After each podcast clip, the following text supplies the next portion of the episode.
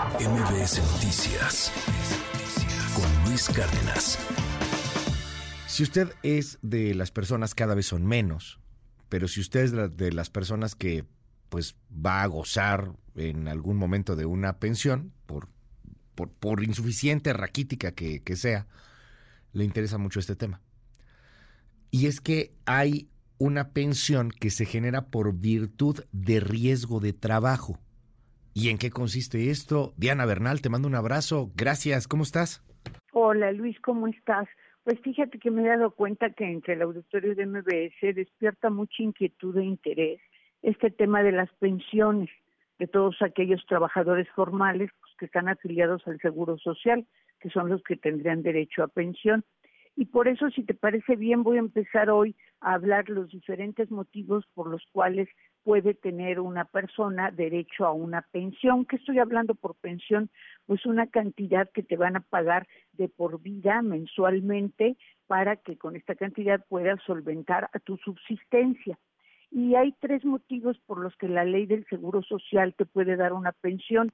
Es riesgo de trabajo, invalidez y vida y cesantía en edad avanzada y vejez. Hoy vamos a hablar de riesgo de trabajo, Luis, que es muy importante. Los patrones, los empleadores, son responsables de todos los daños o afectaciones a la salud que los trabajadores puedan sufrir con motivo o en ejercicio de su trabajo.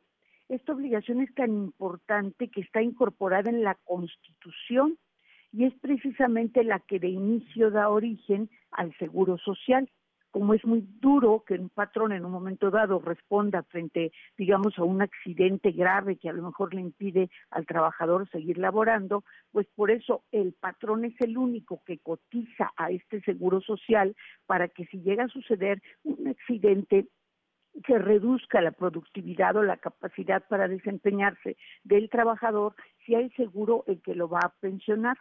Es, es importante primero decir qué son los riesgos de trabajo. Los riesgos de trabajo pueden ser accidentes o enfermedades.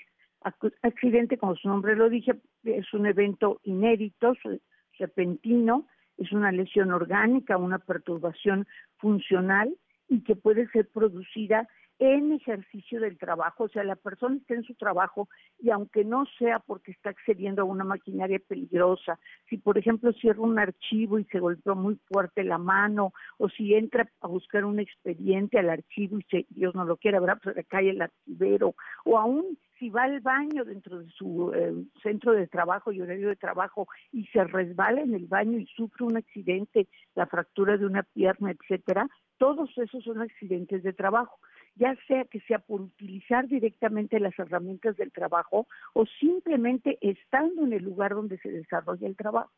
Pero además, Luis, también cualquier accidente que sufra la trabajadora, el trabajador, cuando se desplaza a su lugar de trabajo o cuando regresa directamente de su lugar de trabajo a su casa, es un riesgo de trabajo y podría dar origen a una pensión. Y otro riesgo de trabajo es la enfermedad denominada profesional y se trata de cuando en el centro de trabajo, en el lugar de trabajo hay una causa continuada, por ejemplo, mucho ruido, expulsión de algún de algún gas químico, eh, poca luz, cualquier situación que a la larga puede ocasionar que el trabajador presente una enfermedad. Algo muy interesante es que para gozar de este seguro, de esta pensión, originada por este seguro, no tienes que tener ninguna semana cotizada en el seguro social. Es decir, podría darse el difícil y terrible caso, que no suceda, pero pudiera darse, somos personas sujetas a todo esto, que una persona entra a laborar y es su primer día de trabajo, y en su primer día de trabajo sufre este accidente.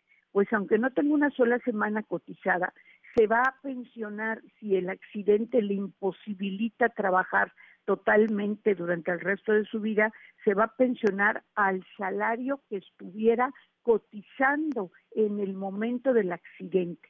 O sea, si un trabajador en un momento determinado está operando una maquinaria y sufre el daño irreversible de sus miembros inferiores, él podría, aunque tuviera un año y por evaluación del Seguro Social, tener una pensión de por vida que se llama pensión por incapacidad permanente total. Y por último, Luis, me mencionaré que puede haber incapacidades parciales, O sea, puede haber una persona que tuvo ese mismo accidente con una maquinaria, pero simplemente pues lo que va a tener que hacer es llevar muletas por el resto de su vida.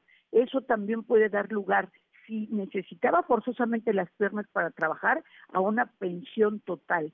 Pero si solamente eh, lo trasladan a otro lugar de su trabajo donde puede seguir haciendo el trabajo sentado, entonces se le daría una pensión por incapacidad permanente parcial, la cual no le impide seguir trabajando. Entonces, resumiendo, los y las trabajadoras tienen derecho por una cotización que pagan sus patrones al Seguro Social, así sufren un accidente o enfermedad con motivo de su trabajo, poder pensionarse total o parcialmente con el sueldo que estuvieran cotizando cuando sucedan estos lamentables eventos. Llama mucho la atención, me, me llegan muchas preguntas y comentarios aquí en el WhatsApp, Diana, el tema de, de que puede pasar cuando vas a tu trabajo, o sea, en el, en el camino a tu trabajo pasa algo, Dios no lo quiera, tocamos madera, pero tienes una incapacidad por algún accidente, ahí aplica, o sea, no ni siquiera, no, necesariamente cuando llegaste, o sea, ya desde que ibas. Qué, qué interesante. Eso es muy interesante, Luis. Cuando yo lo estudié, se estudiaba incluso en latín, decían accidentes in itinere. Son accidentes en trayecto. Si tú, alguna persona, como tú esperemos no suceda, se despierta, toma el metro, va directamente a su centro de trabajo y sufre algún accidente, supongamos que se cae porque hay mucha multitud y se cae y sufre lesiones, eso es accidente de trabajo. O sea que si tiene una lesión permanente, total o parcial, se podría incapacitar y recibir la pensión de por vida.